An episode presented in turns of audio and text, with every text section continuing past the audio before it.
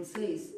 Meu nome é Kelly Advíncula e hoje eu vou fazer resumo do livro E a Verdade os Libertará, reflexões sobre religião, política e bolsonarismo do jornalista cristão Ricardo Alexandre. Confere aí.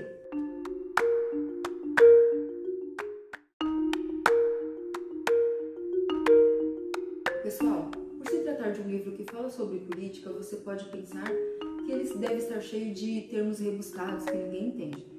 Só que não, a impressão que dá é que você está lendo matérias jornalísticas, tá? E escritas de uma forma bem tranquila, bem é, fluida, tá? Bem fácil de entender. O livro possui notas sobre suas fontes, inclusive fontes de matérias jornalísticas, tá? De forma que você pode pesquisar e comprovar o que está sendo escrito. O autor diz que, por não ser um teólogo, ele se utilizou da ajuda de teólogos para fazer as reflexões do livro. E pelo jornalista ser cristão, as reflexões religiosas são feitas do ponto de vista cristão, mas eu acredito que ele também é de proveito para pessoas que não têm religião, né, ou que são de outras religiões, tá? O livro tem as páginas amareladas e a diagramação dele é muito boa, de forma que a leitura não é cansativa. Pessoal, o primeiro ponto a ser abordado no livro diz respeito à frase principal do título, que é E a verdade os libertará. Essa frase foi, dita por Jesus, né, está descrita em João 8,32 e é muito utilizada pelo presidente Jair Bolsonaro e por seus apoiadores, os bolsonaristas. Ela é comumente apresentada como uma promessa, né? Se você conhecer a verdade, você será liberto. Quando na verdade, quando nós olhamos para o contexto do texto em que essa frase está inserida, Jesus está dizendo para aqueles que o estavam ouvindo é que eles deveriam se despir das suas é, concepções, das suas pressuposições a respeito do próprio Cristo, a respeito do Messias e que eles se dispusessem né, a aceitar esse desafio de conhecer a Ele, de conhecer a Cristo. E que se eles deixassem né, as suas pressuposições e realmente não apenas escutassem a Jesus, mas dessem ouvido a Ele, né, prestassem realmente atenção, ponderassem o que Jesus estava dizendo, o que Jesus estava fazendo, essas pessoas então seriam libertas. Em Atos 17, 11, nós vemos que a Bíblia elogia os bereanos né, por sua capacidade de ouvir, né, de dar ouvidos ao que Paulo estava dizendo e também de, de conferir nas Escrituras se o que Paulo estava dizendo era verdade. E então, quem a Bíblia chama de mente aberta aos líderes religiosos, em sua maioria né, do nosso tempo, chama de, de rebeldes, desobedientes, sem fé, sem visão. E o que contribui para essa inversão é o que o autor chama de culto à personalidade, que é nós elegermos uma pessoa que é ungida do Senhor e essa pessoa é intocável, inacessível, que não pode ser criticada, não pode ser questionada. Mas ao contrário dessas pessoas, os heróis bíblicos sempre se apresentaram como pessoas é, vacilantes, pessoas pecadoras, pessoas falhas. Isso também acontece por conta do chamado messianismo, né? que é a ideia de que desde a eternidade Deus separou é, pessoas ungidas dele que têm uma missão e que por essa missão vir de Deus, né, é, é, essas pessoas não podem então ser questionadas nem criticadas porque senão o próprio Deus estaria sendo questionado e criticado. Então essas pessoas não podem provar que sua fala vem de Deus, tá? E por isso elas não podem ser compreendidas pelas pessoas que elas chamam de inimigos da verdade, né? Que são essas pessoas sem fé, sem visão, carnais. E então dessa forma elas saírem sem ser questionadas nem criticadas. O problema dessa visão é que, como nós vemos no capítulo 2 de 1 Pedro, todos nós somos sacerdotes, de forma que todos nós temos acesso a Deus e podemos ouvir as suas palavras, podemos entender o que Deus está fazendo no mundo. E por falar em mundo, em muitas vezes quando a Bíblia se refere à palavra mundo, ela está dizendo a respeito de uma inversão de valores, de práticas corrompidas e decadentes. Mas existe uma visão simplista né, que diz que mundo é tudo que está fora do âmbito da igreja, né, do âmbito das atividades religiosas. Essa é a famosa divisão né, de, entre sagrado e secular. E como a teoria amplamente difundida pela extrema-direita e pelos evangélicos e anteriormente difundida por Olavo de Carvalho sobre o marxismo cultural, que seria algo como, ao invés de transformar a condição social das pessoas aplicando as teorias de Karl Marx é, para então mudar a mentalidade delas, seria feita uma inversão, né? Então mudaria-se a mentalidade das pessoas e assim a condição social delas seria consequentemente é, transformada também.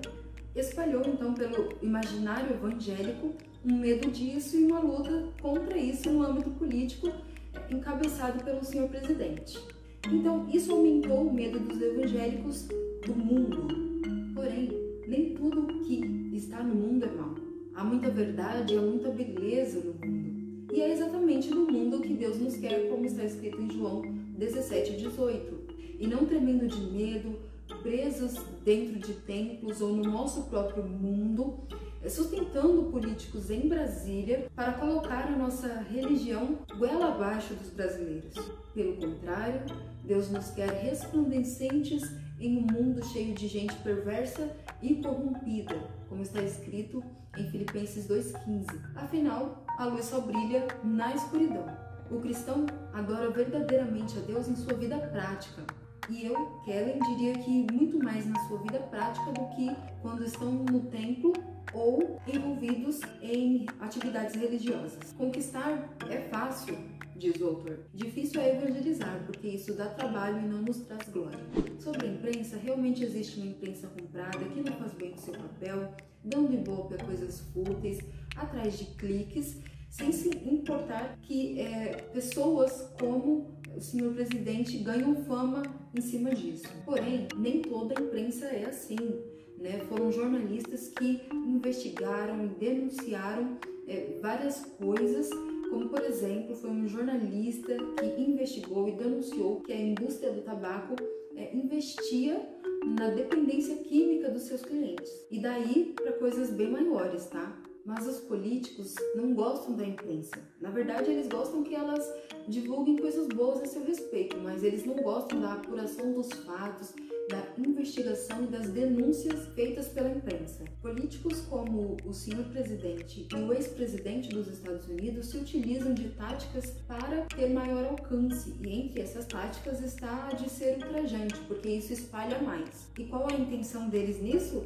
Que enquanto a imprensa espalha esses horrores e esses ultrajes, por baixo do pano, projetos de lei são aprovados. Apesar do senhor presidente atacar a imprensa e louvar é, ditadores, a imprensa ainda é livre e uma ditadura não foi instaurada. Porém, existe uma crescente vontade e convergência para colocar não pessoas competentes no poder, e sim cristãos. Esses cristãos fazem orações públicas, citam versículos, falam o nome de Deus e até colocar o senhor presidente como pedra angular, louco, vil, desprezível, usado por Deus para confundir os sábios. Segundo esse raciocínio, o despreparo e a incompetência deixam de ser um problema e se tornam uma espécie de atestado de Deus que se diverte confundindo os sábios. Tirando esse texto de seu contexto que diz respeito a Jesus, que veio é, de uma forma completamente diferente do que as pessoas acreditavam que viriam, né? Que, que ele viria. As pessoas acreditavam que ele viria em poder e grande glória, quando na verdade ele veio pobre, oprimido, desprezado, subvertendo a lógica humana. Essa lógica humana que quer se impor. Só que em Atos 6, nós vemos que existem critérios para a escolha de liderança. Ao contrário de Atos 1, em que os discípulos lançam sorte para descobrir qual era a pessoa que ficaria no lugar de Judas, o traidor, em Atos 6 eles escolhem a base de critérios. E qual a diferença entre esses dois capítulos? É que em Atos 1 o Espírito Santo ainda não havia sido derramado sobre as pessoas, ao, passo que em Atos 6 ele já havia sido derramado e guiava as pessoas à base de critérios. Portanto, devemos escolher, mas devemos escolher bem pessoas sábias, boas, competentes, respeitadas. O entendimento do que é paz se tornou subjetivo. E basicamente diz respeito àquilo que resolve os meus conflitos, né, pessoais, individuais. Mas a lógica do reino de Deus, como nós vimos, subverte a lógica do mundo. Só que o reino de Deus é contracultural no sentido de que contradiz todos os juízos humanos e toda expectativa nacionalista sobre a vontade de Deus. O reino é dado aos pobres, aos oprimidos, aos frágeis e não às pessoas que se vangloriam por conquistá-lo com esforço próprio. Os pacificadores serão chamados filhos de Deus porque Deus é pacificador. Ele fez as pazes com todas as coisas e nos ensina a fazermos o mesmo. Mas os algoritmos das redes sociais proliferam mensagens de ódio, mais do que qualquer outro tipo de mensagem. Por isso, o senhor presidente e seus apoiadores compartilham mais esse tipo de mensagem. Só que seria possível harmonizar a fé em Jesus Cristo com mensagens de ódio? O mesmo Jesus Cristo que nos ensinou a dar a outra face? Seria possível harmonizarmos mensagens de ódio e de zombaria com a fé em um livro que nos diz que se depender de nós, no que depender de nós, nós devemos ter paz com todas as pessoas? A paz de Deus não elimina as diferenças, ela as pressupõe, porque são as nossas diferenças que nos fazem necessários uns aos outros. Mas nós corremos o risco de sermos imaturos e duros de coração ao ponto de pensarmos que as nossas diferenças nos separam, quando na verdade elas nos complementam. De uma hora para outra, não basta mais confessarmos a Jesus como Senhor e Salvador, e sim também sermos de direita ou de esquerda. Essa polarização vai contra a narrativa bíblica como um todo na qual posições aparentemente conflitantes precisam é, ser mantidas em prol do equilíbrio. Quando Jesus começou a montar a sua igreja, nela havia pessoas de posições políticas diferentes. E além disso, o reino de Deus não é desse mundo. Não há problema em sermos de direita ou de esquerda, e sim em abraçarmos todo o pacote e ainda desprezarmos quem pensa diferente. E entre vida e economia, o que a Bíblia diz? Onde está o vosso tesouro, aí estará também o vosso coração. Isso significa quais valores para você são inegociáveis e quais não. Quais políticas públicas merecem nosso voto e engajamento. Quais são as motivações das nossas orações e onde nós empregamos o nosso esforço e o nosso tempo. Infelizmente, Deus se tornou uma escada que nos leva até mamão e a pobreza é agora sinal de falta de fé e não de uma realidade corrompida à espera de redenção. Na Bíblia hebraica, os frágeis eram representados pela figura da viúva, do órfão e do estrangeiro. E esse simbolismo é melhor explicado no Salmo 68. A ideia é que todos nós temos a quem recorrer.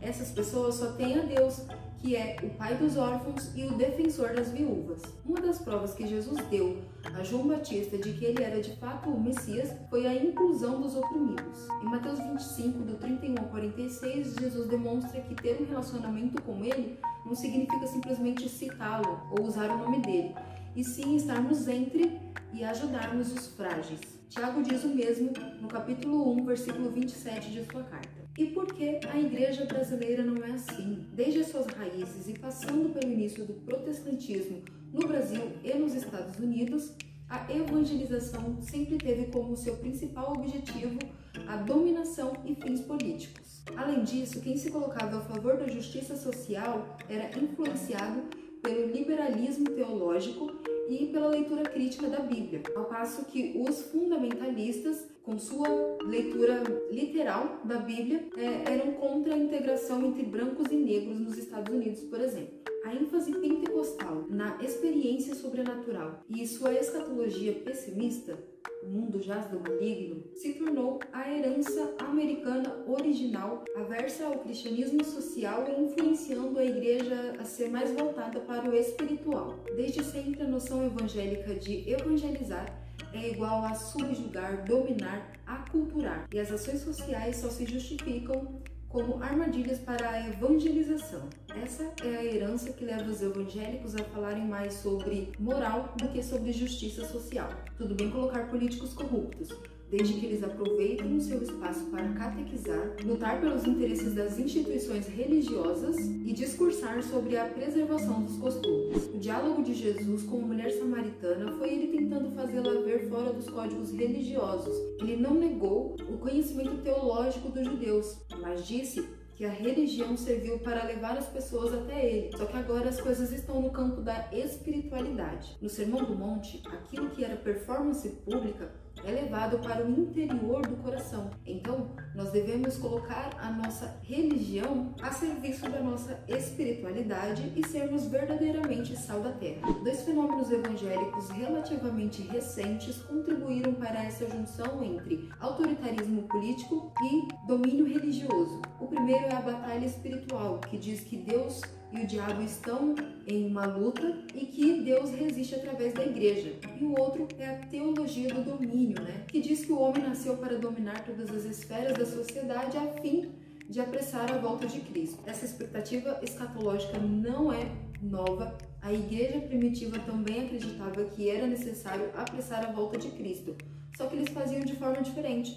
Eles vendiam tudo e entre si. Esses movimentos nasceram em igrejas neopentecostais que acreditam que o maior atributo que o Espírito Santo dá ao crente é poder. O movimento pentecostal não é de todo ruim, mas seu apego a revelações individuais e experiências sobrenaturais os fazem vulneráveis a todo vento de novos ensinamentos. Antes, essa vulnerabilidade só causava divisão. Agora, ameaça a democracia, pois enfatiza o poder em seu sentido mais terreno e, com seu conceito de batalha espiritual, acaba com as noções de responsabilidade social e pecado estrutural, colocando a culpa no diabo e eximindo o cristão de reflexão e responsabilidade. E nessa guerra, tudo é justificado discriminação sexual, intolerância religiosa, promoção do ódio e etc. E é dentro desse ambiente de batalha espiritual que o dominionismo, né, a teologia do domínio, busca se instalar. Só que ignora que Jesus não se impôs e nos disse que aquilo que vai nos fazer conhecido, conhecidos como seus discípulos é o amor e não o poder. Essa junção entre religião e Estado é, já aconteceu antes e fracassou por ser um projeto político de manipulação das pessoas a fim de beneficiar aqueles que o instauram. Eles lutam por poder e domínio e não pelo reino de Deus como eles querem fazer parecer. A corrupção está no sistema e no coração humano e a melhor forma de lutar contra a corrupção é justamente pela democracia, porque nela as instituições e os políticos podem ser investigados, denunciados, punidos. E aqui vão alguns crimes do senhor presidente que sumiram no vento. O primeiro são os 200 mil que foram é, depositados na conta do senhor presidente pela JBS e que ele repassou ao partido, que repassou novamente para ele de uma forma limpa. O outro é o recebimento de salários por meio de funcionários que não iam à Câmara e nem possuíam crachás. Ele também recebeu auxílio moradia tendo residência em Brasília e, nas palavras do mesmo, utilizou o dinheiro para comer gente. Ele também interferiu na Polícia Federal, restringindo investigações de órgãos com movimentações atípicas. Existem pessoas que se autoproclamam profetas e saem por aí elogiando políticos, em especial o senhor presidente. Teve um que até o chamou de profeta, lutando contra a corrupção. Só que a maioria dos projetos do senhor presidente enquanto deputado foram de ordem, ordem militar, e os únicos que foram aprovados foram dois. O primeiro de isenção de imposto sobre produtos de informática e o segundo é, autorizando a utilização de fosfoetalonamina no tratamento de pessoas com câncer. Na Bíblia, os profetas eram credenciados pelo seu relacionamento íntimo com Deus e não por participarem da elite da época. Eles eram, na verdade, em sua maioria, figuras marginais, freios e contrapesos a quem não se podia calar com frequência, confrontavam as autoridades dominantes e seus destinos eram parecidos com os dos poetas nos regimes totalitários. Por isso, é inapropriado chamar de profetas homens poderosos que procuram silenciar a oposição e que inflamam o povo contra ela. Ninguém é incorruptível diante do poder temporal. Por isso, a oposição deve existir e ser ouvido e respeitado. O aspecto mais singular a respeito da espiritualidade ensinada por Jesus é que o que é essencial nela está fora do alcance dos olhos. E mesmo quando a Bíblia propõe expressões exteriores, é isso que elas são expressões exteriores do que acontece dentro. Então, o verdadeiro cristianismo está fora do alcance dos olhos, de forma que discussões sobre verdadeiros cristãos são perda de tempo. Jesus disse que os pagãos amam e se preocupam apenas com pessoas semelhantes a eles e com suas próprias necessidades materiais. Jesus disse para não sermos iguais a eles. Esse é o homem natural. Quem nasceu de novo é e escolhe políticos que fazem o contrário do homem natural, que dialogam, se relacionam, amam respeitam a todos e buscam os interesses dos outros. A simplicidade que o senhor presidente se esforça tanto em ostentar é um truque de marketing que se chama ironicamente de lei da sinceridade, que consiste em mostrar um aspecto negativo do produto a fim de obter uma resposta positiva. Exemplos utilizados pelo senhor presidente e seus apoiadores. Ele não sabe de economia, vai contratar pessoas que sabem. Ele não sabe negociar, vai acabar com toma lá da cá. Ele é grosseiro, se torna ele é sincero.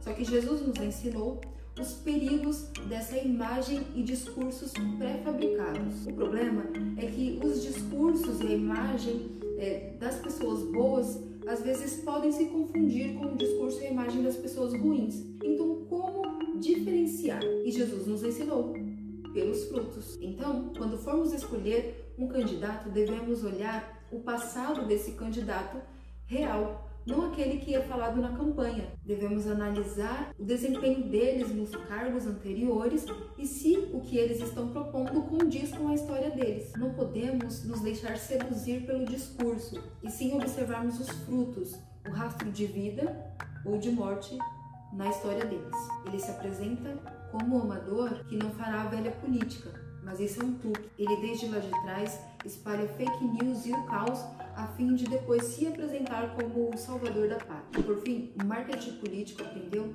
que os evangélicos estão à venda e que o preço é baixíssimo. Basta que o lobo cite uns versículos, utilize palavras do nosso, do nosso vocabulário, prestigie os nossos cultos, lute pelos interesses das instituições religiosas. O marketing político também aprendeu que nós somos moralistas mas que o nosso moralismo é seletivo. Eles podem é, dificultar a vida dos gays e dos maconheiros, mas também podem mentir, podem incitar a violência, destruir nossas florestas, zombar dos nossos mortos. Aprendeu também que a maioria dos pastores evangélicos são cabos eleitorais eficientes com suas fake news espalhadas nos púlpitos e nos grupos de WhatsApp, porque a verdade liberta é que ela está sendo relativizada, dificultada confundida. Desinformar é errado, mesmo que isso beneficie a nossa ideologia, a maneira como nós vemos o mundo. Jesus nos chamou para a liberdade, que possamos permanecer nela.